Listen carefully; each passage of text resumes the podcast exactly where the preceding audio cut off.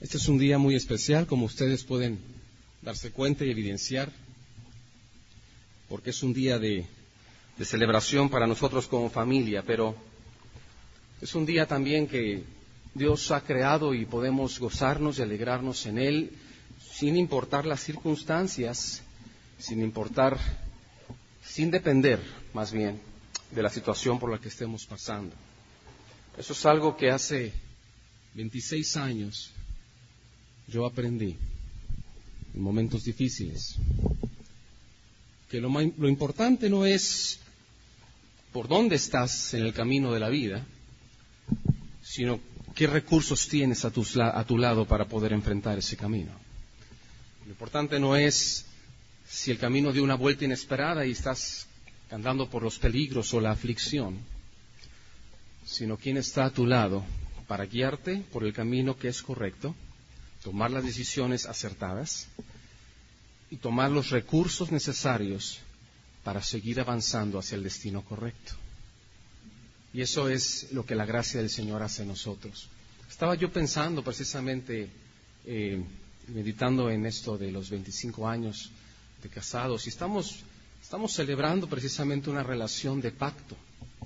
Eh, hay tres tipos o niveles de relación que puede haber entre dos personas. Eh, el más básico es una relación de acuerdo. Nos ponemos de acuerdo y hacemos algo. Últimamente está muy de moda, ¿no? Nos ponemos de acuerdo y vivimos juntos.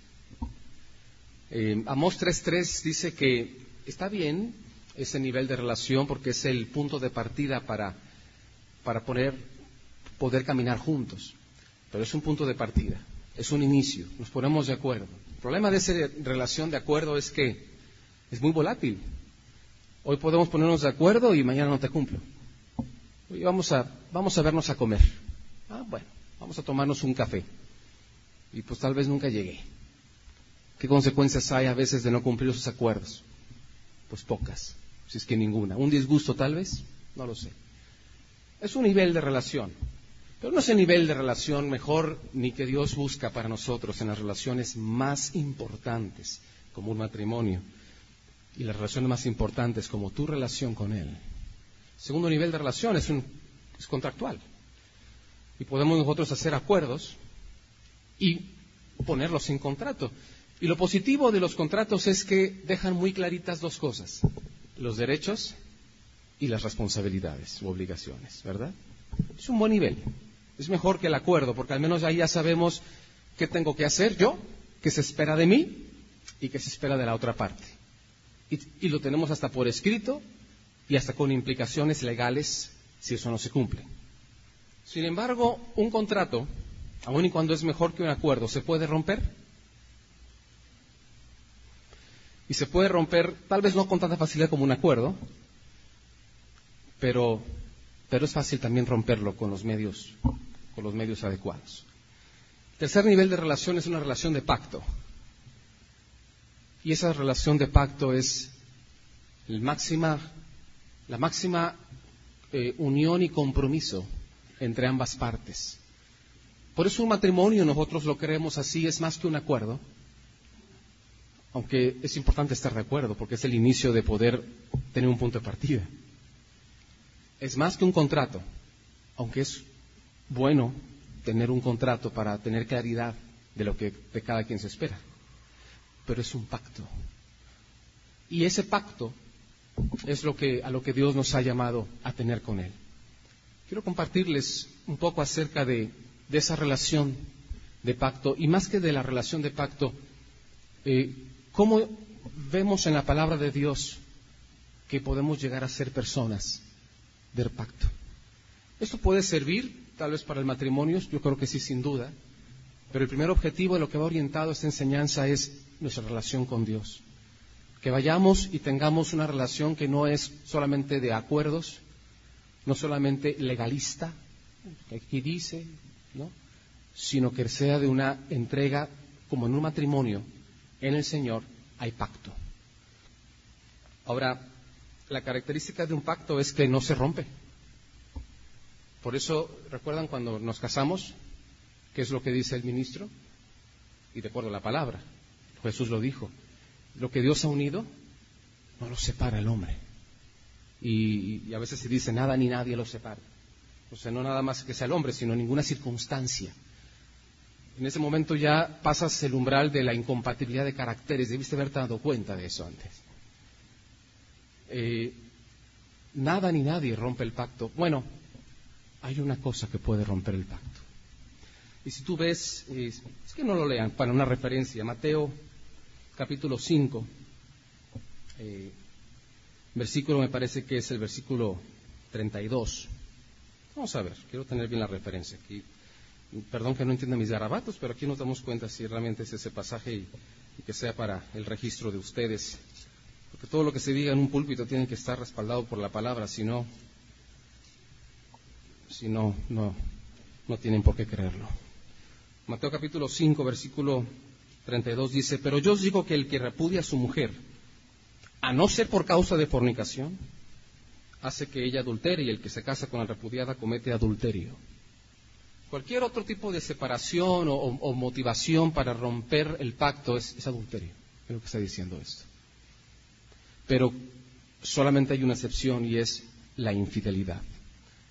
Con esto podemos aprender que el ingrediente básico y la primera y la columna sobre la cual el pacto descansa es la fidelidad. Y por eso, acertadamente, el pastor Mario oraba y hacía énfasis en la fidelidad de Dios, porque es de lo que recibimos lo que damos. Y es de su fidelidad que hemos recibido nosotros, porque Él es fiel a pesar de nosotros mismos, que nosotros podemos ser fieles. Uno no es fiel porque, porque es muy bueno para eso. Posiblemente hay gente que se le da más fácil o gente que se le da más difícil. Yo no lo sé, no puedo juzgarlo. Pero lo que sí sé es de que dependiendo de la fuente que tú recibas, puedes dar agua de acuerdo a esa fuente. Y cuando nosotros venimos a la fuente de la fidelidad de Dios, podemos nosotros también ser fieles, a pesar de las circunstancias y a pesar de todo. Sin embargo, la fidelidad, también, así como el pacto descansa en la fidelidad, la fidelidad descansa en un elemento importante. ¿Qué es lo único que puede cubrir la infidelidad?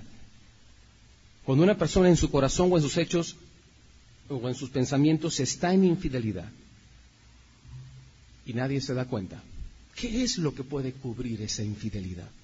¿Qué hace que no salga a la luz? La mentira. La fidelidad descansa sobre la base de la verdad.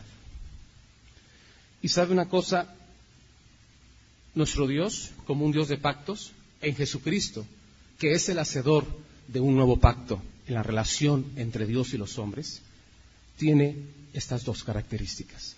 Son las que se necesitan para ser una persona de pacto. Eso está en Apocalipsis capítulo 19, versículo 11. ¿Qué dice Apocalipsis 19? Son versículos sencillos, pero merece la pena ir a la Biblia y, leerlos y, subrayarlos si a usted le gusta de resaltar algunas, algunas verdades. Vean lo que dice hablando acerca de Jesucristo. Lo voy a leer desde el versículo 9 para tener el contexto completo. Dice, y el ángel me dijo, escribe, bienaventurados los que son llamados a la cena de las bodas del Cordero. Mira qué, qué interesante. Esta es una historia que no sé si se ha dado cuenta, es una historia muy sencilla, la relación entre Dios y nosotros. Es la historia de una boda. ¿Saben a dónde vamos a llegar? ¿A dónde apunta nuestra relación con Dios? con Dios y la historia de nuestra vida a una boda. Las bodas del Cordero. Así apunta. Tenemos que aprender, por eso, lo que es esa relación con el novio, esa relación con, con el Señor. Porque hacia eso apunta tu relación con Él. Dice, las bodas del Cordero, y me dijo, estas son palabras verdaderas de Dios. Yo me postré a sus pies para adorarle. Y él me dijo, Mira, no lo hagas, yo soy consiervo tuyo y de tus hermanos que retienen el testimonio de Jesús. Adora a Dios, porque el espíritu de Jesús es el espíritu de la profecía. Entonces vi el cielo abierto, y aquí un caballo blanco, y el que lo montaba se llamaba fiel y verdadero. Y con justicia juzga y pelea. Sus ojos eran como llamas de fuego y había en su cabeza muchas diademas y tenía un nombre escrito que ninguno conocía sino él mismo. Este estaba vestido de una ropa teñida en sangre y su nombre es el Verbo de Dios. El Verbo de Dios, que en Juan capítulo 1 dice que creó todas las cosas y por él todo lo que fue hecho, de lo, que está hecho fue hecho, se hizo hombre y habitó entre nosotros. ¿De quién está hablando? De Jesucristo. Y su nombre es el Verbo de Dios. Pero antes dice, se llama también fiel y verdadero. No existe pacto sin fidelidad y no existe fidelidad sin verdad. Así que Dios nos ha llamado a ser hombres de pacto y mujeres de pacto, pero nuestra primer gran enseñanza es aprender a ser verdaderos. Y la segunda gran enseñanza es aprender a ser fieles. Y en ese momento tiene las dos grandes características que son como columnas, como una pierna y otra pierna, la cual te hacen posible estar sobre la plataforma del pacto. ¿Quieres ser una persona de pacto en tu relación interpersonal? La relación de pacto que existe entre los hombres es el matrimonio. Necesitas ser fiel. ¿Quieres ser fiel? Necesitas ser verdadero. Y en tu relación con Dios es igual. Ahora, Dios nos está llevando y nos, invita a esa relación de pacto. ¿Por qué? Porque es el nivel de los grandes propósitos de Dios. Sabe, el ser humano fue creado para la grandeza. Fuimos creados para grandes cosas. Dios, al hacernos a su imagen y semejanza, puso incluso a su semejanza un poder creativo en nosotros. Por eso hay creatividad.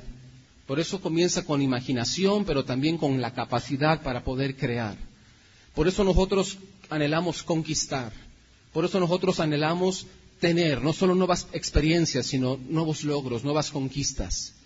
Y es bueno y es necesario que en nuestras relaciones interpersonales y en todo lo que hacemos y lo que emprendemos en nuestra empresa y, y, hacia donde dirijamos nuestra paternidad con nuestros hijos sea siempre hacia la grandeza, hacia emprender y lograr grandes cosas. Dios nos lleva a la relación de pacto porque Él tiene grandes propósitos con nosotros. Si tú ves un pasaje que es, fuerte, Efesios capítulo 5, 29 al 32, no lo voy a leer por cuestión del tiempo, pero dice así. Dice, por esto dejará el hombre a su padre y a su madre y se unirán a su mujer y serán una sola carne. Grande es este misterio. Lo usamos mucho este versículo para las bodas, ¿verdad? Sin embargo, Pablo hace una gran aclaración. Grande es este misterio, pero yo digo esto respecto a Cristo y la Iglesia. Lo que está diciendo ahí es que en la relación de pacto, el anhelo de Dios es que tú y Él se hagan uno. Y así como el matrimonio es un pacto y nosotros venimos al matrimonio y a través del pacto que hacemos de fidelidad, y sobre la base de la verdad. ¿Sobre qué principios voy a, moverme? Los de la verdad. Solo los principios de la verdad me hacen ser fiel. ¿Cuál es la verdad? Juan 17, 17 dice, santifícalos en tu verdad. Tu palabra es la verdad. Por eso tenemos como fundamento la palabra de Dios y sus principios. Eso es lo que rige nuestra vida. Sobre eso construimos una relación. Pero en tu relación con Dios, el propósito de Él al llamarte a ser pacto es que haya tal unidad entre tú y Él, de manera que tú puedas realizar los grandes propósitos que Él tiene para ti. ¿Sabes por qué es importante esta unidad? Jesucristo lo dijo en Juan capítulo 14, versículo 3. Dice, yo quiero que donde yo estoy, ustedes también estén. Leímos hace un momento en Filipenses capítulo 2, ¿dónde está Jesucristo? Él está exaltado.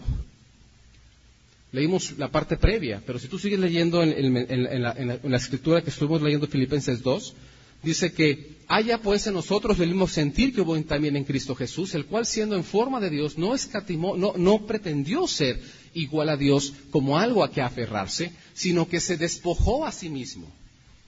Y más adelante dice, por lo tanto, Dios le exaltó hasta lo sumo y le dio un nombre que es sobre todo nombre. Cuando tú te casas con el que tiene el nombre sobre todo nombre, comparte su apellido.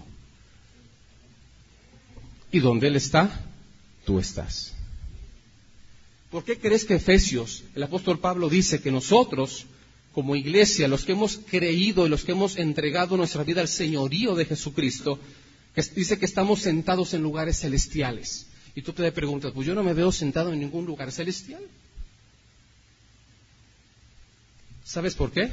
Porque Él está sentado en los lugares celestiales y donde Él está, tú estás en la relación de pacto.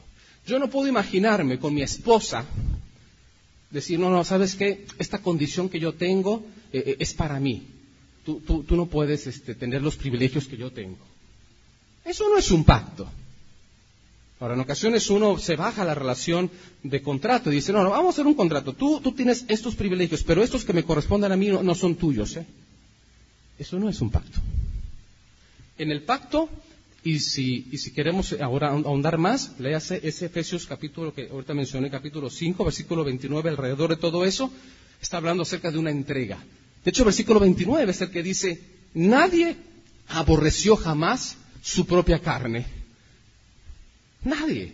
Sino que la cuida y se peina y, se rasura y busca su, sanidad, su salud, hace ejercicio para verse bien, para tener salud. Dice, así es Cristo contigo. Él, te cuida como a sí mismo porque son una sola carne cuando ustedes entran en relación de pacto con Él. Ahora, Jesucristo para que donde Él esté, nosotros también estemos. ¿Cuál es su condición? Exaltado hasta lo sumo. Otro pasaje dice que Él está sentado a la diestra del Padre. Significa que Él tiene toda la influencia con el gran jefe. Tú, ese es el lugar que te corresponde, de tener influencia con el Padre. Él está sentado a la diestra del Padre y si Él quiere que tú estés donde Él está, ¿dónde estás también sentado tú? A la diestra del Padre. Eh, el brazo derecho del gran jefe su victoria. En ese momento orábamos en base a Romanos 8, versículo 35, que dice, ¿quién nos separará del amor del Señor? ¿Tribulación? ¿Problemas? ¿Angustia? ¿Qué situaciones tan difíciles están? Dice, antes bien, somos más que vencedores en esas circunstancias por medio de quién? De Jesús. Porque ¿quién es el vencedor? ¿Quién es el que se ha levantado sobre todas las adversidades posibles, incluso la muerte, y ha vencido? Jesucristo. Y donde Él está, Él quiere que tú también estés por encima de las circunstancias, no como víctima de la tentación, no como víctima de los placeres, no como víctima de la enfermedad. No significa que nunca te vas a enfermar, pero lo que significa es que en la enfermedad tú no eres víctima. Dios pone delante de ti la opción de la sanidad, si esa es su voluntad, la opción de, la, de, enfrentar esa situación de la manera correcta y en su momento te va a rescatar y librar. Saben, yo en mi vida me he enfrentado a situaciones de vida y muerte. Muchas veces. Bueno, muchas para, eh, para una vida, ¿verdad? Y Dios en todas ellas ha obrado de formas distintas. En ocasiones nos ha dado la respuesta que, queremos. Y ha rescatado y ha sanado de una manera milagrosa. En otras ocasiones no ha dado la respuesta que habíamos pedido. Pero Dios nos ha levantado y nos ha mostrado caminos más excelentes que una sanidad. Alguien puede decir, ah, sí, sí. Y nadie puede decir que yo no sé lo que es eso porque le costó la enfermedad a una persona que amé con todo mi corazón. Pero Dios nos muestra siempre caminos más excelentes. Y hay cosas a veces más excelentes que una sanidad. ¿Sabe? Dios nos quiere hacer coherederos juntamente con Él. Eh, ve a Romanos capítulo 8. Yo estaba citando versículo 35. Pero si tú ves antes, Suena muy bien y a veces uno se entusiasma a decir, yo soy más que vencedor, claro. Pero, ¿sabes que el contexto de este Romanos es un contexto un poquito más profundo que, el ánimo y que animarse con palabras que suenan bien? El contexto, si tú lo ves en el versículo 17 de Romanos 8, fíjate lo que dice. Y si hijos, también somos herederos ¿Sabes por qué eres más que vencedor? Porque como hijo de Dios eres heredero de Dios y coheredero con Cristo. Y como Él es el vencedor, y como Él es el que tiene los recursos ilimitados, como Él es el, el que está por encima y no por debajo, tú eres coheredero cuando estás donde Él está. Pero luego no terminamos la frase completa. Y lo que dice aquí es un if condicional, un sí condicional. If else. Dice, sí, ¿qué? Ya me perdí. Si es que padecemos juntamente con Él. No, esto ya no me gustó. Se acabó la predicación. Luego dice, para que juntamente con Él seamos glorificados. ¿Qué significa si es que padecemos juntamente? Sabe que yo a veces tiendo a ser escéptico y muy analítico. Digo, aquí está la letra pequeña. aquí está. Si es que padecemos. Voy a tratar de en 15 minutos explicar qué significa esta condición. Para que tengamos el ánimo de, caminar, de salir de aquí como personas de pacto en nuestras relaciones interpersonales. Bueno, ese es el matrimonio, pero también nuestra relación con Dios, que eso es vital. Sabes que el proceso que aquí está resumido como padecer juntamente con Dios se refiere a la formación de las dos columnas que sostienen al pacto. El proceso para formar a un hombre y una mujer de pacto es el proceso de formarlo en fidelidad, mi pierna, y en verdad. Y sabes, como todo en la vida, los procesos de crecimiento duelen a veces.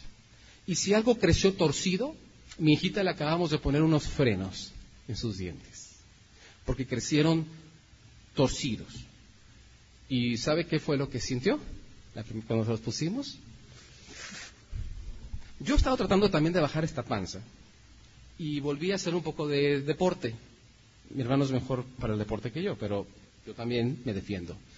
Pero yo en mi ánimo, como antes hacía unas pesas, pero hablo ya de más jovencito, dije, vámonos más rápido. Y empecé a hacer mucho ejercicio. ¿Y qué pasa cuando empiezas tú a hacer así muchas pesas y muchas cosas? Y, y, mueves músculos que no sabías que existían, ¿verdad? Bueno, al día siguiente o los dos días te duele todo. Si saben cómo es que un músculo crece, ¿verdad? El tejido muscular se va rompiendo. Y en lo que se rompe en sus, huesos, en sus huecos, se crean nuevas células de músculo. Y por eso se empiezan a hacer grandes. No es de que se hagan grandes, es que se empiezan a romper para regenerarse con más células. Y eso duele. El padecimiento juntamente con Cristo es un proceso de hacernos fieles y verdaderos para poder en la relación de pacto estar donde Él está como herederos de Dios. Quiero mostrarles un caso en estos minutos que me restan. El caso de Abraham. Nadie puede negar, y si quiere vaya conmigo a Génesis capítulo 12. Es un ejemplo, es un caso. Podría haber escogido otro caso. Tal vez es un caso muy grande, así que discúlpeme si lo condenso mucho. No es que lo sobresimplifique, hay un análisis grande detrás de esto, pero eh, cuando estemos en un seminario bíblico, pues lo hacemos de tres horas. Aquí vamos a, entender un poco el resumen del caso de Abraham. Si tú ves en Génesis capítulo 12, todo comienza con un enunciado de propósito. Me encanta Dios como administrador de empresas. Él, no empieza a, vamos a hacer actividades pues por hacerlas. No.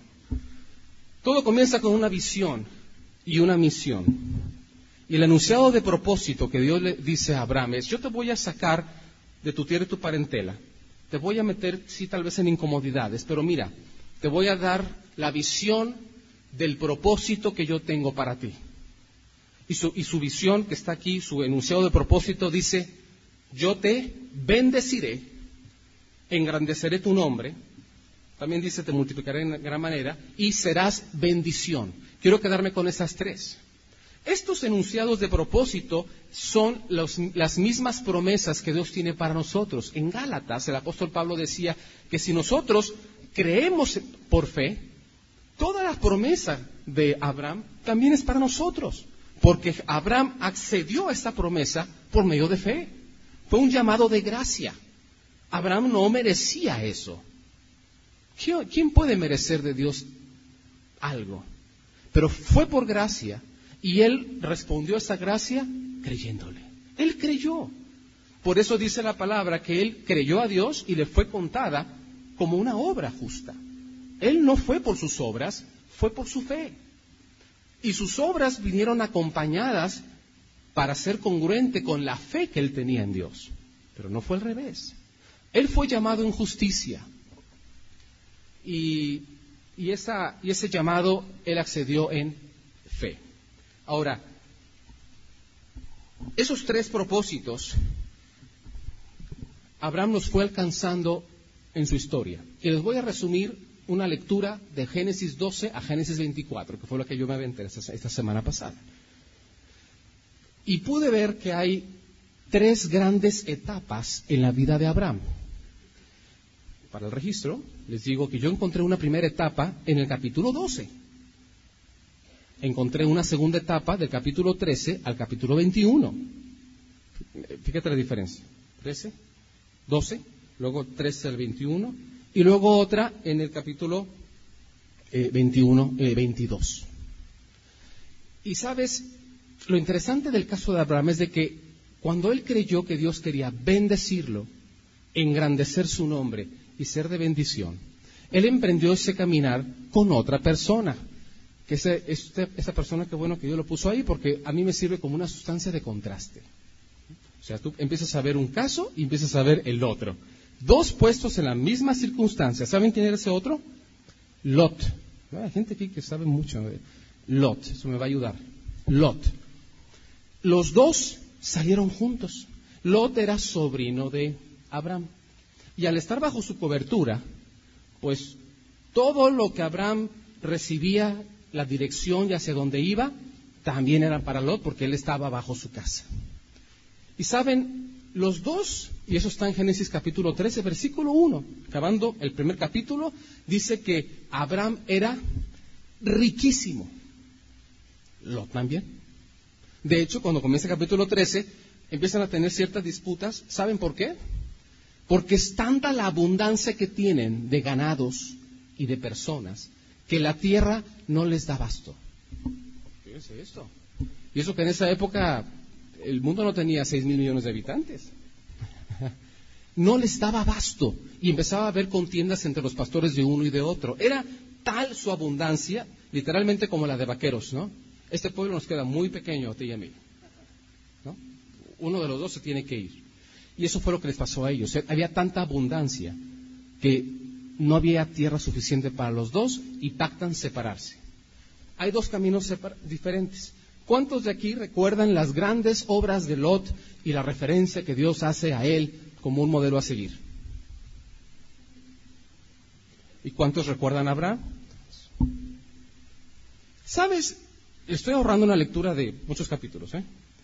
¿Sabes qué vi que era la gran diferencia entre Abraham y Lot?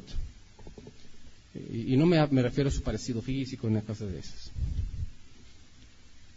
Abraham, a diferencia de Lot, se dedicó a formar altares.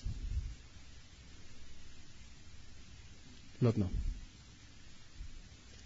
Y como una consecuencia, yo diría, de que él levantaba altares, vienen ocho referencias en las cuales dice que él invocaba el nombre de Dios. Y hay otras siete o seis referencias en las que Dios le hablaba a él, y de muchas formas. En unas no menciona da a entender que es una voz o un pensamiento. En otras, literalmente enviaba a personas, a una o a tres personas en, una ocasión. Y es interesante esos capítulos porque dice que habían tres varones que hablaban con él, pero luego la Biblia dice, y Dios le dijo a Abraham como si Dios estuviese en esos tres varones hablando a él. Bueno, es una historia larga, pero la gran resumen es, él levantó altares. hoy cantamos un himno que me impactó. Himno 177, mi espíritu, alma y cuerpo. El coro dice, mi todo a Dios consagro en Cristo, el vivo altar. Mm. ¿Sabes qué? Abraham levantó altares y levantó tres, aunque el primero pues es como que fueron dos físicamente. El primer altar fue en Génesis 12, versículo 7 y versículo 8 y fue en el encino de... Eh, ¿eh? Yo también me fui con la, con la tinta. El encinar de Mambre, más hasta yo no tengo mis apuntes, no encinar de Mambre, pero el primero dice que fue en el encino de Mambre. Mira, míralo, míralo con tus propios ojos. hasta yo pensé, pastor, será el mismo lugar, ¿verdad? Pero, pero bueno, es más, yo estaba en el avión y voy viendo mis, apuntes y digo, la Biblia no dice encinar de Mambre.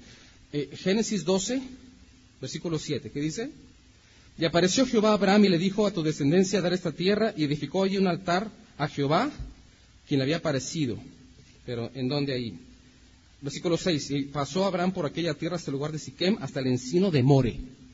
Pues el primer lugar fue ese lugar, Siquem, en el encino de More. Luego fue otro lugar en el versículo siguiente, muy rápido, que dice, luego se pasó de allí a un monte al oriente de Betel, al oriente de Betel, y plantó su tienda, teniendo a Betel al occidente y ahí al oriente, y edificó allí altar a Jehová. Esos dos primeros altares, que están en versículos 7 y 8, eh, es lo, primero que Abraham edifica. El segundo altar que él edifica lo hace eh, por su registro en Génesis 13, 18. Ese sí en el encinar de Mambre. Famosísimo porque luego ahí hizo su, vivió mucho tiempo y regresó también a Abraham a vivir al encinar de Mambre. Y el tercer altar que edificó agárrense, eh, pónganse el cinturón de seguridad de su banca, por favor. Bueno, yo sí me, yo sí me fui para atrás. Es en Génesis 22, en el monte Moria. ¿Saben qué pasó en ese monte Moria, en Génesis 22? ¿Saben para qué levantó ese altar Abraham? Para sacrificar a su único hijo, Isaac. Bueno, ya llegamos a eso. Tres altares que levanta. Yo le he dado tres nombres a esto, esto no es que sea bíblico, esa es mi interpretación de, lo que, para darle un nombre a estos altares y, darle un poco de forma a esta predicación. Usted ponga el nombre que usted crea que es el más conveniente después de escuchar esta enseñanza. Para mí el primer altar es el altar de la obediencia. El segundo altar le he llamado el altar de la relación. Y el tercer altar, el lugar, el altar de los grandes propósitos. Y estos tres altares representan tres escalones en nuestro caminar con Dios hacia el tercero que es el de los grandes propósitos. Les voy a revelar de una vez el secreto, no voy a esperar en 15 minutos más. Cada uno de ellos corresponde al escalón de la verdad o para hacernos verdaderos. El segundo escalón corresponde al escalón de la fidelidad para que seamos fieles. Y el tercero entonces se corresponde a esa condición de pacto, de ser las personas de pacto. No significa que no haya un pacto desde el principio. De hecho, lo primero que Dios hizo con Abraham fue revelarle su pacto. No significa que hasta el final nos es revelado el pacto. Pero en el final estamos en la condición de ejercer el pacto. ¿Sabes cuál es la diferencia entre tener la posición y la condición de algo? La posición es un niño, mi hijo tiene seis años, Patricio. ¿Saben que él es mi heredero? De todo. No tengo mucho dinero, pero de todo lo que tengo, él, es el heredero. ¿Saben de cuánto puede disponer? ¿Por qué? Porque es chiquito. No está en la condición ni siquiera de ver el saldo de mi banco mucho menos de opinar sobre él. Pero llegará el momento en que lo va a administrar porque va a ser de él. Pero entonces no es heredero? Sí, pero no puede ejercerlo. Y Gálatas 4 dice, el heredero, entre tanto que es niño, en nada difiere del esclavo del siervo, el que está en, como, como siervo, como, como criado aunque es Señor de todo. Usted y yo, si usted ha venido a los pies de Cristo, usted ha venido y ha tomado el pacto que Jesucristo hizo con usted en la cruz del Calvario. Está en la posición de ser heredero de Dios y coheredero juntamente con Cristo. posición, pero tiene la condición de disponer de todas las cosas del Padre, yo no voy a contestar. Usted conoce su relación con Él.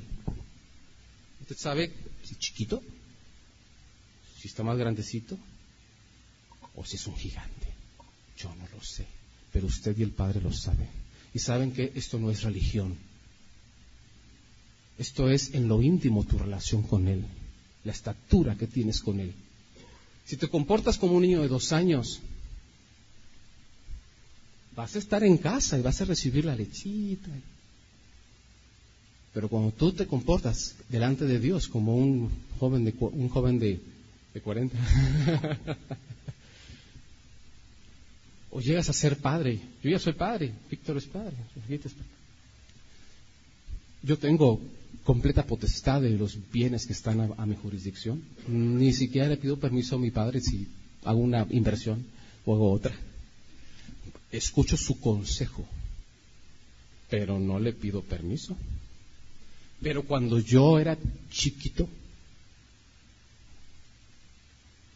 dame para el cine. ¿Saben cuál es la diferencia en estos tres altares? ¿Saben lo que es un altar? No es esto. El altar es el lugar del sacrificio en donde los hombres tenían un encuentro con Dios. estos tres altares son lugares que cuestan un sacrificio, cuestan morir a algo. Pero en esos lugares uno tiene un encuentro con Dios y se va formando una de estas características de los hombres y mujeres de pacto verdaderos y fieles. Quisiera resumir por qué el primero yo lo veo como el altar de la, de la obediencia. Eh, en mi análisis de la vida de Abraham, les dije, la primera etapa yo la veo en Génesis 12, que fue en medio de ese capítulo donde levantó este primer altar de obediencia. Dice que en ese momento Abraham salió como un forastero. No tenía nada en cuanto a lo que hubiese hecho o ganado en la tierra en la que estaba. Tal vez salió con algo, yo no sé, alguna herencia en vida que le dio su padre. La Biblia no lo menciona. Pero lo que sí sé es que no tenía posesiones en la tierra a la que iba. Él, iba como un extraño como un forastero. Él no tenía nada allá a donde él iba.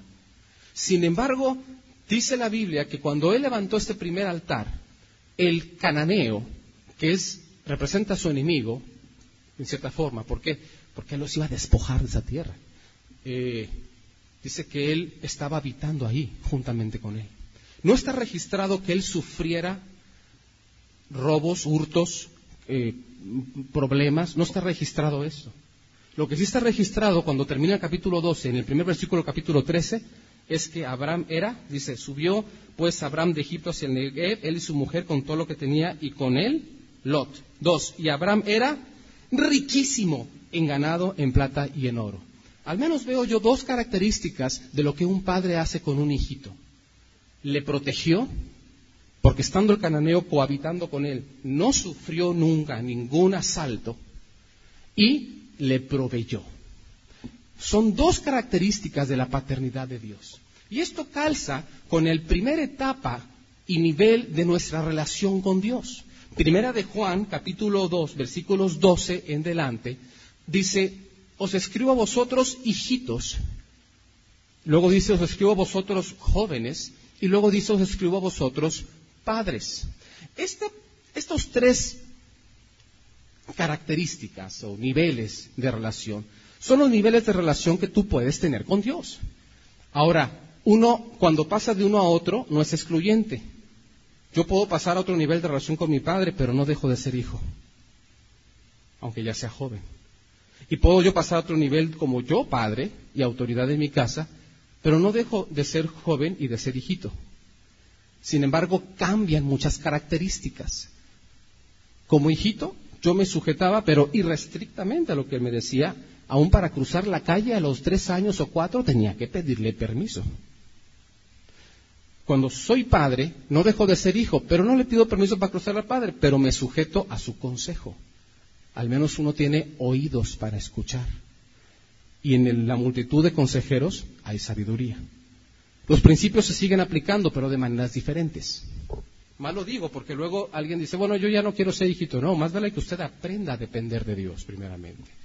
Porque si usted no aprende a depender de Dios, cuando le toque el tiempo de tener que regir su casa, va a tener muchos problemas ante lo imprevisto.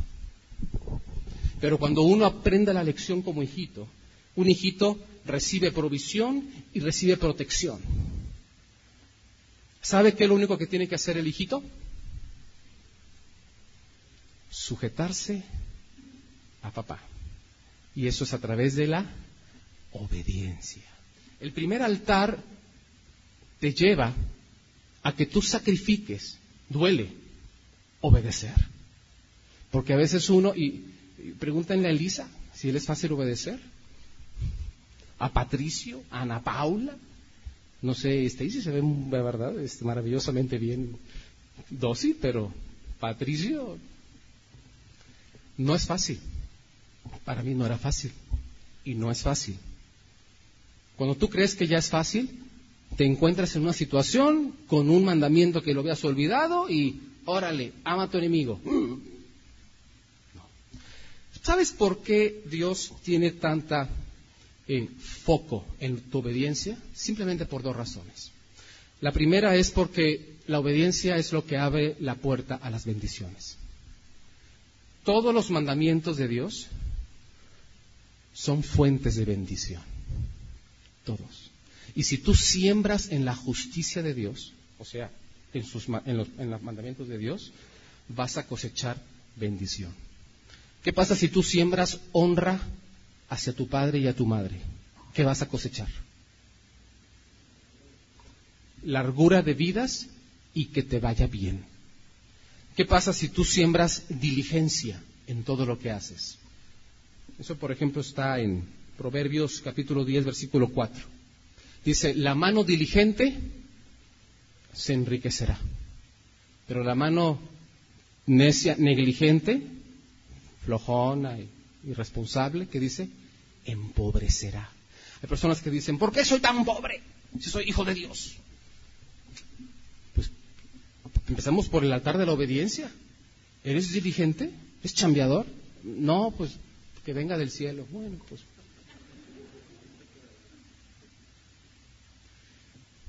¿Por qué Dios me castiga? ¿De qué Dios castiga? ¿Qué, ¿Qué estás sembrando? Saben, una de las siembras más poderosas que yo he experimentado en mi vida la siembra del perdón. Cuando Dios nos pone en su palabra eh, perdonar, si tú tienes el, enfoque equivocado de su, justicia, ¡ay! Más, más, más cargas de Dios, ¡ay! Más mandamientos. ¿Cuándo voy a acabar? ¿Cuándo voy a acabar tanto mandamiento? Son fuentes de bendición una ocasión, no sé si aquí lo comenté, eh, yo visité Sudáfrica y tuve la oportunidad de hacer el gran tour que hacen en la isla donde Nelson Mandela estuvo prisionero, eh, donde fue prisionero no sé cuántos años, 25, 30 años, muchísimos años, y fue prisionero injustamente, eso es muy importante decirlo. ¿Cómo te sentirías tú estar encarcelado por un crimen que no cometiste? ¿Cómo reaccionarías ante eso? ¿Qué se formaría en tu corazón durante eso? Pues sabes qué, el señor Mandela, algo le pasó, que en el día en que él salió libre de esa cárcel, estaba listo para hacer campaña y en un año fue electo presidente. Y su término que fue como presidente, mira, yo no sé si fue el mejor presidente que ha tenido Sudáfrica, pero malito no fue. Muy bueno. Una persona amargada, una persona eh, que perdió su juventud, está capacitado para gobernar, psicológicamente hablando. ¿Saben lo que me enseñó mi guía de turistas? El señor Maurice. Fue increíble, porque cuando llegamos ahí, bajas de un barco, entras por las puertas ahí, este, la fortaleza está como si fueras un prisionero. O sea, hace muy bien el show, ¿no? Estoy, oye, ¿qué es esto? Y te marcan y, bueno, estoy.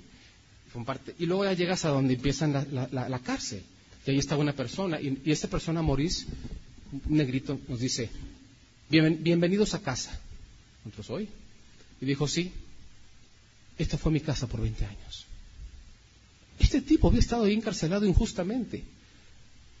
Y cuando estaba haciendo el tour, él nos dijo, saben, a mí me han dicho, Maurice, ¿cómo tú puedes volver al lugar de tu sufrimiento? ¿Y cómo tú puedes, con tanta libertad estar aquí mostrando las cámaras de tortura, donde tú fuiste torturado injustamente.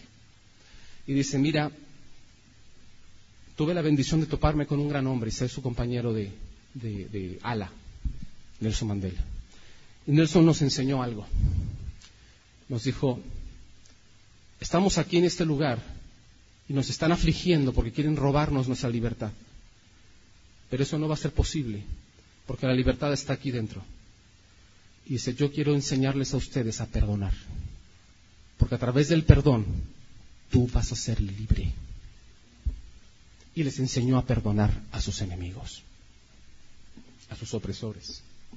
Y Morris dice, para mí, yo les decía, Nelson, nos vas a enseñar a hacer guerrillas, nos vas a enseñar técnicas de, de guerra, nos vas a enseñar planes estratégicos. Dice, tenemos mucho tiempo para aprender una gran lección. Lo otro ya vendrá. Aprende a perdonar. ¿Sabes por qué uno obedece la palabra y perdona la ofensa? No porque seas más débil que el otro. Eso, así piensan los chiquitos. Porque cuando yo perdono, me libero a mí mismo. No es por el otro, es por mí. Dios lo sabe. Y Él pone esos mandamientos para que sean tu fuente de bendición. Le voy a decir otra cosa que dijo Maurice, dice, y cuando ya empezamos a aprender y a practicar el perdón, nos dijo algo Nelson también, nos enseñó la segunda gran cosa, y con esas dos herramientas salimos al mundo a conquistarlo, y lo conquistaron. Cambiaron la historia de su nación con dos herramientas. La primera fue el perdón. Dice, porque el perdón te libera a ti mismo. La segunda fuente y herramienta es ya que eres libre, primera condición, ya que eres libre en tu interior, por dentro, si tienes el ánimo, si te da la gana, si no, no tienes por qué hacerlo, pero si tienes el ánimo, dice, la segunda herramienta es la reconciliación. La primera herramienta, el perdón, te hace libre a ti. La segunda, la reconciliación, hace libre al otro. Y les enseñó Nelson, ¿saben por qué nos atacan y nos agreden? Porque ellos están en esclavitud ellos están, están como esclavos en sus pensamientos y en sus corazones de algo que los domina. Y ese odio simplemente nos lo transmiten. Pero cuando nosotros ya somos libres a través del perdón, si queremos cambiar esta nación, ellos que son parte de la nación, vamos a libertarlos a través de la reconciliación. Estas fueron las dos herramientas que el Señor enseñó a tus seguidores. ¿Y sabes qué? Conquistaron su país. Bueno, no sé por qué me extrañé en este tema y ya no llegué a los otros altares. Pero saben, si, si, si el primer altar, que es el de la obediencia, aunque nos cueste, en un altar en el Antiguo Testamento traían animalitos ¿saben qué les hacía? Es el altar de muerte, ¿sí? Hay cosas que tienen que morir en ti y en mí para ser obedientes, tal vez la simple soberbia. tal vez el orgullo, tal vez el, el que no quiero dejar este placer. ¿Por qué? Al final es porque es una fuente de bendición. Mira, este pasaje creo que es importante. Proverbios, capítulo. Proverbios, ¿dónde estamos? Capítulo 28, versículo 20, ¿qué dice?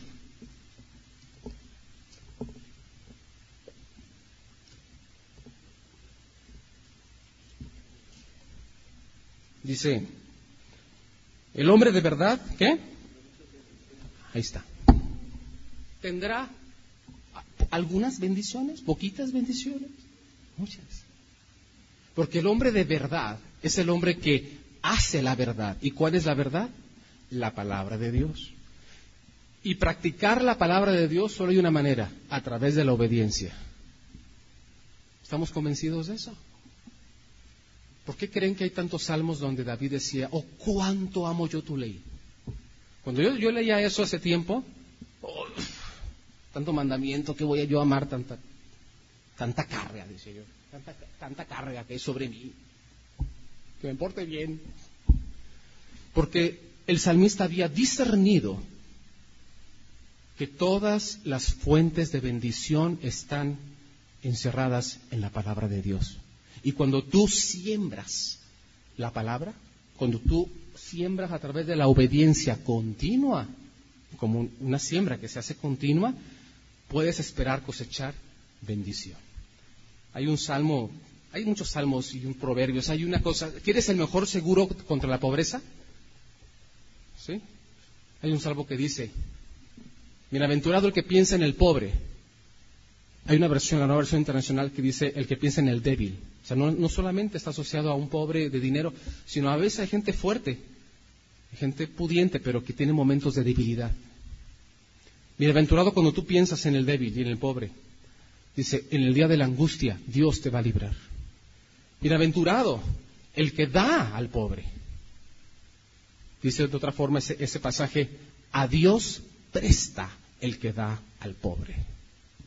Lo tienes de acreedor, no, de, de deudor. Dios te debe. es la mejor inversión que puedes hacer. Cuando tú vas sembrando los principios de justicia, vas cosechando bendición.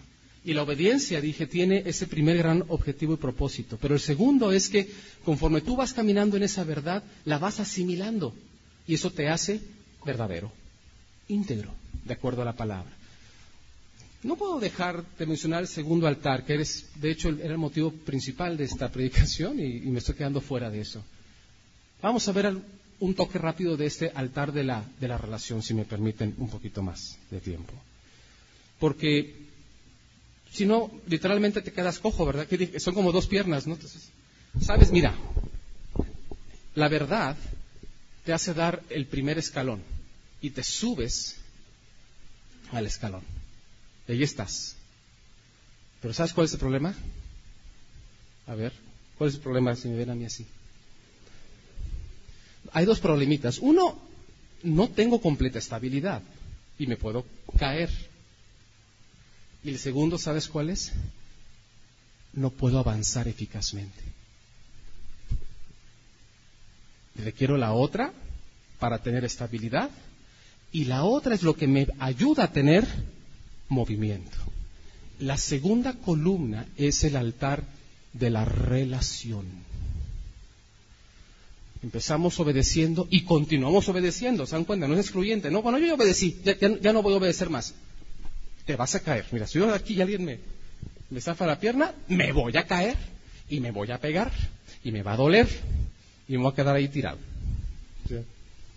¿Entiendes lo que quiero decir en tu caminar en la vida? Pero cuando tienes tú las otra, la otra, te da estabilidad, escúchalo bien, estabilidad y te permite avanzar.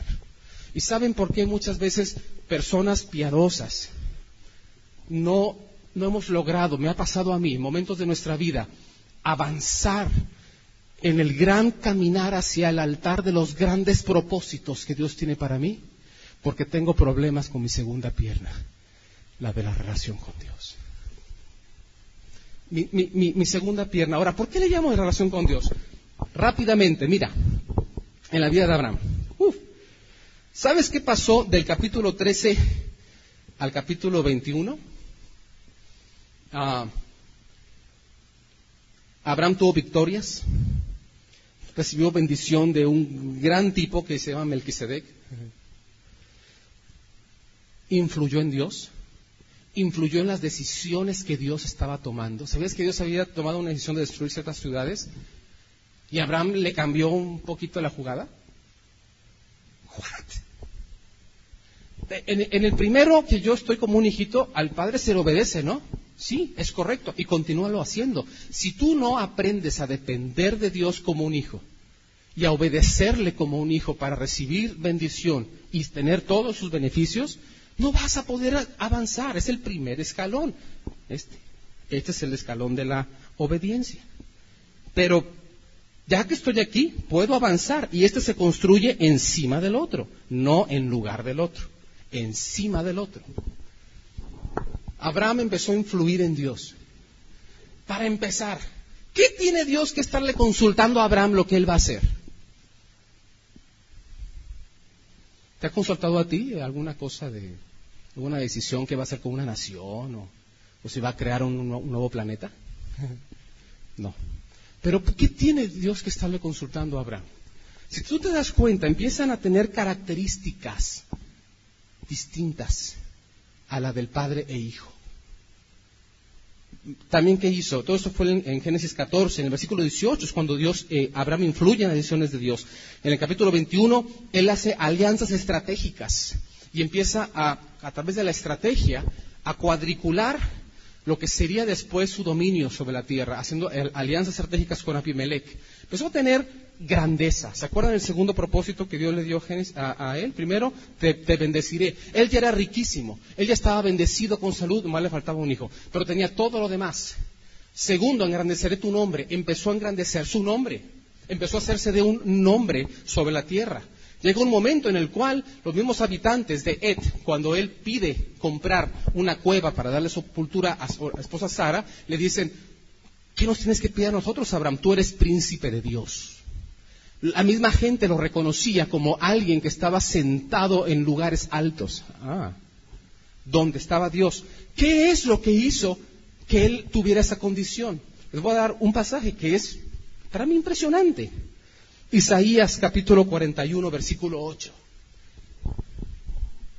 En Isaías 41, 8, Dios le da un título a este Señor. ¿Cuál es? ¿Lo tienen ahí? Dios está hablando y dice, descendencia de Abraham, mi amigo. Un amigo tiene comunicación y de acuerdo al nivel de amistad y cercanía e intimidad de esa relación, puede tener la mayor de las influencias. ¿Saben quién es la persona que más influye en mi vida? Lorena Peña, mi esposa. Mira, puede cambiar una decisión hasta de mi trabajo. Uy. Ay, qué miedo. ¿Verdad? ¿Qué es lo que hizo Abraham que lo llevó a empezar a constituirse en amigo de Dios? Lee su historia para que veas cómo Dios hasta le consultaba si iba a destruir ciudades o qué iba a hacer. Es impresionante. De hecho, en Génesis 18, cuando, digo, eh, sí, cuando está decidiendo si destruye Sodoma, Gomorra, Zoar y todas las otras ciudadcitas que están por ahí, Dios, ¿sabes qué dice? Me encanta. Si tiene ahí Génesis 18, dice, a ver, ¿encubriré algo a Abraham? O sea, él mismo está diciendo, oye, yo voy a hacer tal cosa. Y él mismo se pregunta, ¿lo voy a encubrir de mi amigo? Este, a mi, a mi compadre, mi amigo, a mi cuatacho. No, no puedo.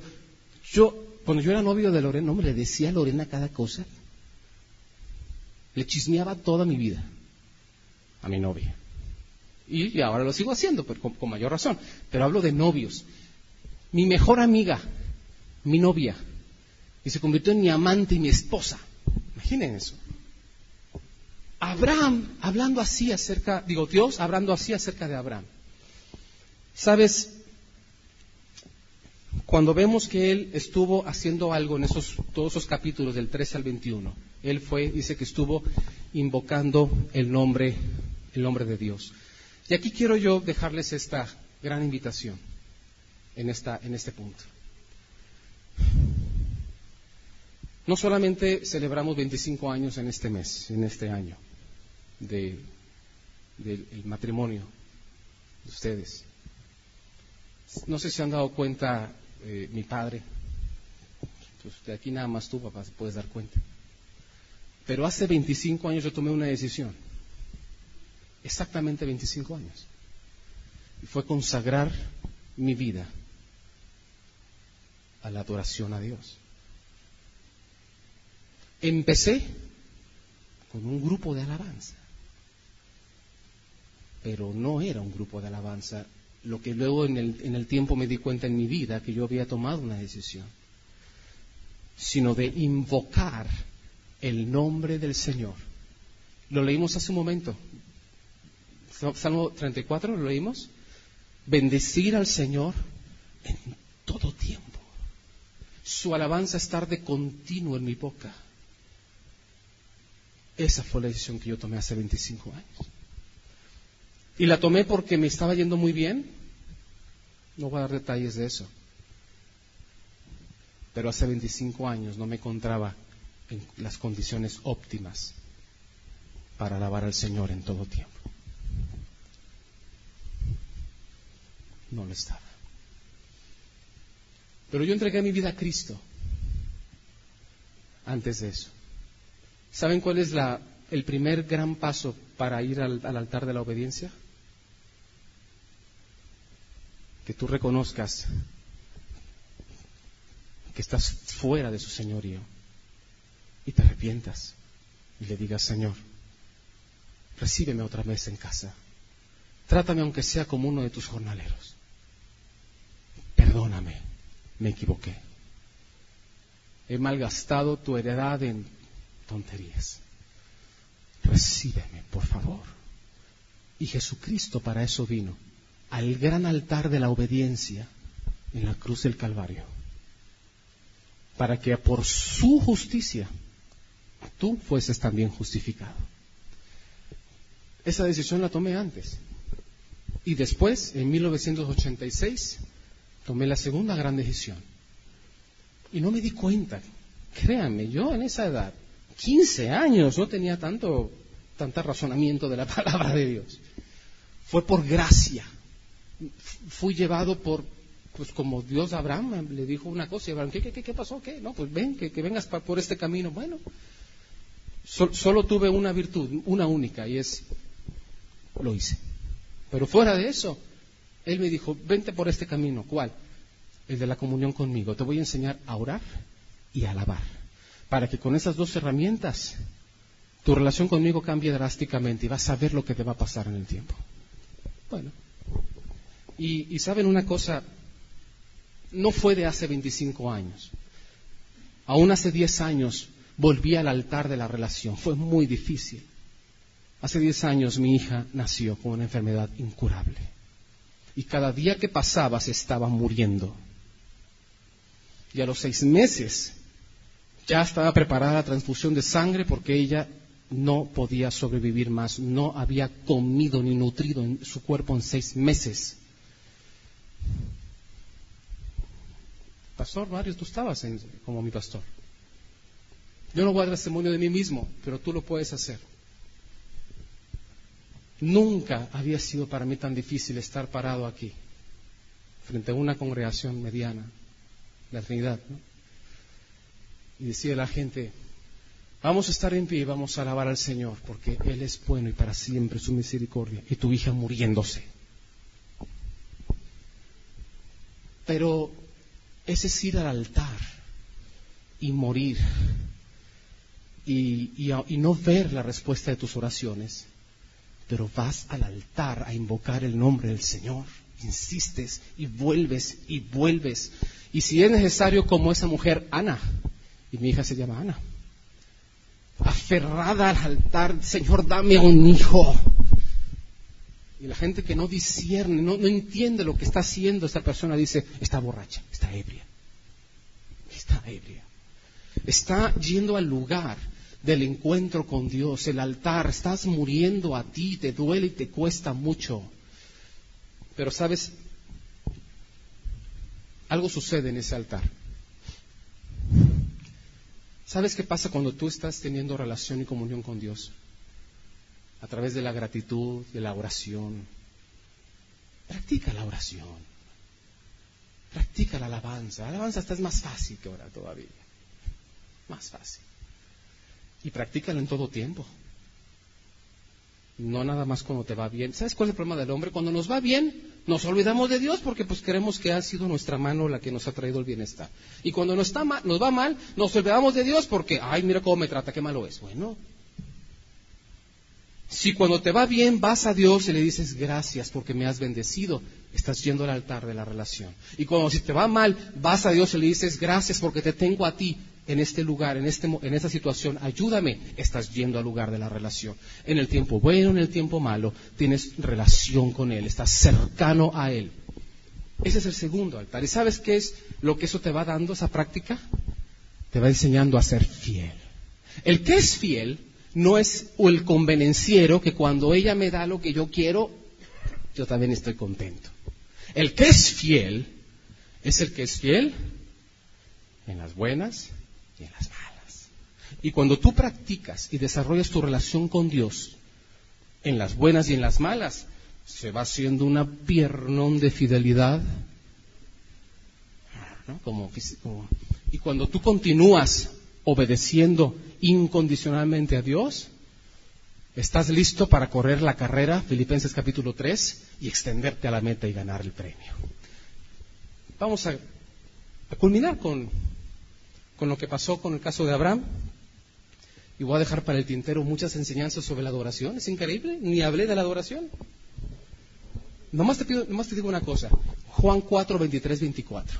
Adoración no es un canto. Adoración no es una moda. Dice Jesucristo que Él está buscando adoradores en espíritu y en verdad. Encuentra a Dios de la forma que mejor te venga, pero ve al lugar de su encuentro. Es en espíritu y en verdad. Fíjate en Génesis, no lo vamos a ver, pero fíjate lo que pasó en Génesis 22, el tercer altar. Esa ya se quedó fuera de explicación, pero fíjate cómo llegó, cómo llegó Abraham a poder ir a entregar a su hijo. yo no lo puedo creer. Fue subiendo a un monte y fue subiendo con dos piernotas, la de la fidelidad y la verdad. Y te lo voy a demostrar bien rápido. En el versículo 1 dice que Dios le habló y le dio una orden. ¿Sabes qué veo yo ahí? Relación. El que tiene relación con alguien reconoce su voz y sabe quién le está hablando.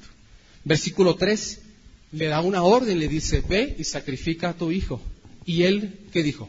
No, yo creo que te equivocaste. Él obedeció. Pierna número uno. Delante, versículo 5. ¿Qué dice el versículo 5? ¿Alguien lo puede leer? ¿Lo tiene ahí? ¿Qué dice el versículo 5 de Génesis 22?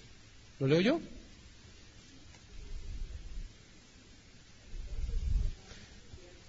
Fíjate, eso está muy buena. Déjame leerlo en el micrófono mejor, América. Dice, entonces dijo Abraham a sus siervos, esperad aquí con el asno y yo y el muchacho iremos hasta allí y adoraremos y volveremos a vosotros. ¿Qué está diciendo esto? Está diciendo que Abraham sabía de lo que era capaz Dios. ¿Qué está diciendo? Volveremos. No es mi interpretación. Si tú lo buscas en Hebreos capítulo 11, versículo 17 y 19, vas a encontrar la respuesta. Dice Hebreos 11, 17, que Abraham, cuando ofreció a su hijo Isaac, estaba creyendo que Dios era capaz de resucitarlo de los muertos. ¿Qué? ¿Y dónde aprendió eso? ¿En qué instituto bíblico aprendió eso Abraham? En su relación con él. ¿Sabes por qué? Porque cuando tú amas a alguien, te va a revelar sus secretos. No lo dice Hugo Chapa, lo dice David, Salmo 25, versículo 14.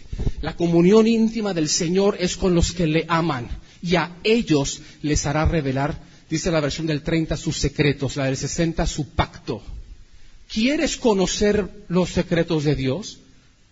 Ten con Él relación, en las buenas y en las malas. Cuando amas a alguien, te va a revelar sus secretos. Abraham dijo, ok, ¿quieres que mate a mi hijo? Obedezco. Oye, pero ¿por qué puedes avanzar hacia eso? Porque Dios, si lo mato, Él lo puede resucitar. ¿Sí? Él conocía los caminos de Dios. En Génesis 18, 19, Dios estaba dando testimonio que lo conocía. Versículo 8, otra vez, mira versículo 8. Respondió Abraham, bueno, fíjate, Siete. Isaac le dijo a Abraham su padre, Padre mío, le respondió, dime hijo. Él dijo, he aquí el fuego y la leña. ¿Dónde está el cordero para el holocausto? Isaac, oye, pues tenemos todo, pero ¿y dónde está el cordero? Él era, él era, ¿verdad? ¿Y qué le contestó Abraham? Dios lo proveerá. O sea, si no me lo resucita, en el momento justo de mi obediencia, Él va a proveer. Lo conozco. Yo conozco a mi Dios. Él no va a dejar que asesine a mi hijo, Él no es así. O lo resucita o me provee. Y luego en el versículo 9 y 10 llegaron y dice que preparó el cuchillo y se dispuso, levantó su mano para degollar a su hijo. Eso es obediencia. ¿Ves cómo él logró avanzar hasta el lugar del último altar? Está demostrado, ¿no? Obediencia, fidelidad. Verdad, fidelidad. Relación, obediencia. Relación, obediencia. Relación, obediencia. Y así es tu caminar en Dios. Y él llegó al altar de los grandes propósitos.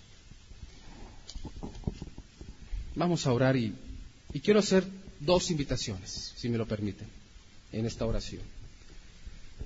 Y esas invitaciones están contenidas en Mateo capítulo 5, versículo 3 al 11.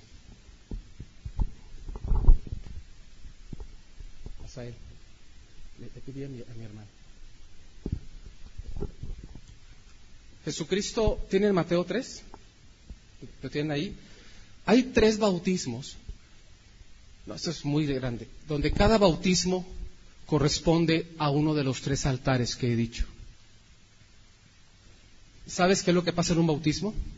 ¿Sabes lo que representa el bautismo? Por ejemplo, el de agua. Representa que yo me estoy muriendo. Es ir al altar. Estoy sacrificando mi rebeldía, estoy procediendo a someterme a Jesucristo. Y me levanto de las aguas resucitado, una figura de la resurrección como una nueva criatura. Eso es el bautismo. Ahí está diciendo algo tremendo, dice Mateo 3:11. Dice que yo, dice Juan Bautista, yo bautizo en agua, ¿para qué? Para arrepentimiento. Necesito obedecer. Pero Jesús, el que viene después de mí, Él os bautizará en Espíritu Santo y luego y en fuego. El himno que ahorita cité, ¿saben qué decía el coro? ¿Ustedes saben lo que están cantando? ¿El coro? ¿Lo puedo leer? ¿Alguien me dice cuál es el himno? ¿177?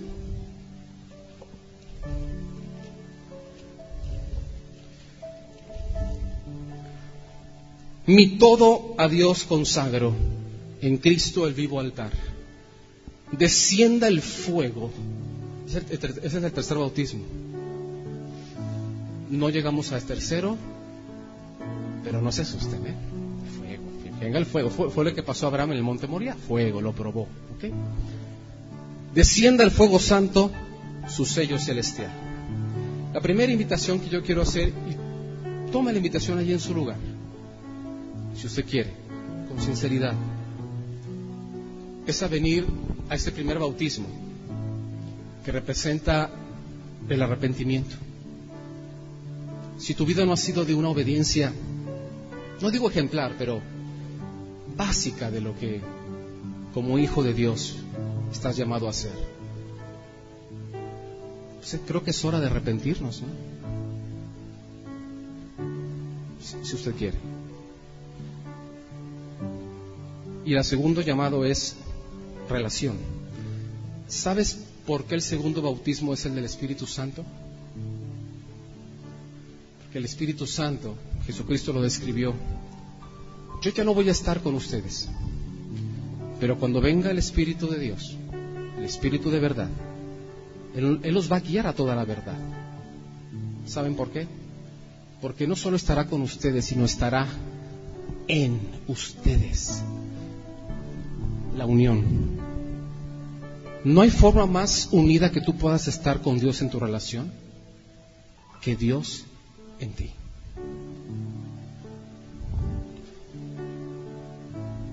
A través de la oración, lo vamos a hacer ahora y la alabanza, lo puedes hacer después. Es una forma también en que tú le puedes pedir a Dios que te llena. Y eso es bautismo en el Espíritu Santo. Porque es muy difícil ser fiel y tener relación con alguien que está distante. ¿Cómo te sientes de Dios? Ni vemos a Dios, ni veo a Dios. Pero cuando Dios viene a mí, está más cerca que cualquier otra persona en la tierra. Dos invitaciones. Cierra sus ojos ahí. Si quieres arrodillarte, es una gran expresión delante de Dios. Te invito a que la hagas. La primera invitación para aquellos para aquellos que tal vez incluso nunca han venido a los pies de Jesucristo, es esta oración y de alguna forma dila conmigo. Señor, yo reconozco mi necesidad. Yo necesito más de ti. Yo necesito volver a tus principios, a tu obediencia. Yo necesito, Señor, que tú me perdones. Me arrepiento de haber caminado una senda fuera de tus principios y alejado de ti. Todo a ti lo entrego en esta mañana. Recíbeme como hijo tuyo. Restaura mi posición como heredero tuyo. Y a través de la fe en Cristo Jesús, yo recibo la posición que tú tienes para mí. Ayúdame ahora a obedecer. Ayúdame a caminar conforme a tu palabra. Y mi expectativa es recibir grande bendición. En el nombre de Cristo Jesús, yo te doy gracias. Amén. Y la segunda invitación, cierra tus ojos ahí. Y si puedes levantar tus manos, hazlo. Cuando uno levanta sus manos en alabanza, lo que uno está haciendo es decirle al Señor, yo confío en ti, yo dependo de ti, mi confianza está en ti, me entrego a ti. Dile, Señor, en esta hora, yo quiero recibir de ti la llenura de tu presencia. Yo quiero ser lleno de ti. Yo quiero de esta forma crecer en mi relación contigo. Señor, dame en esta hora la llenura de tu presencia a través de tu Espíritu Santo en mi vida. Y ayúdame a cultivar mi relación contigo. Yo declaro que a través de la oración, a través de la alabanza, a través de las decisiones de acuerdo a tu palabra, yo emprenderé una senda de adoración de aquí en adelante contigo. Yo quiero estar contigo y quiero que tú estés conmigo. Lléname, lléname, lléname, lléname Señor. Dame más de ti, dame más de tu presencia. Yo recibo en esta hora tu presencia, Espíritu Santo, y recibo mi compromiso de amarte, de buscarte, de procurarte, de amarte en todo tiempo. En el nombre de Jesús. Amén. Muchas gracias, hermanos. Dios les bendiga mucho.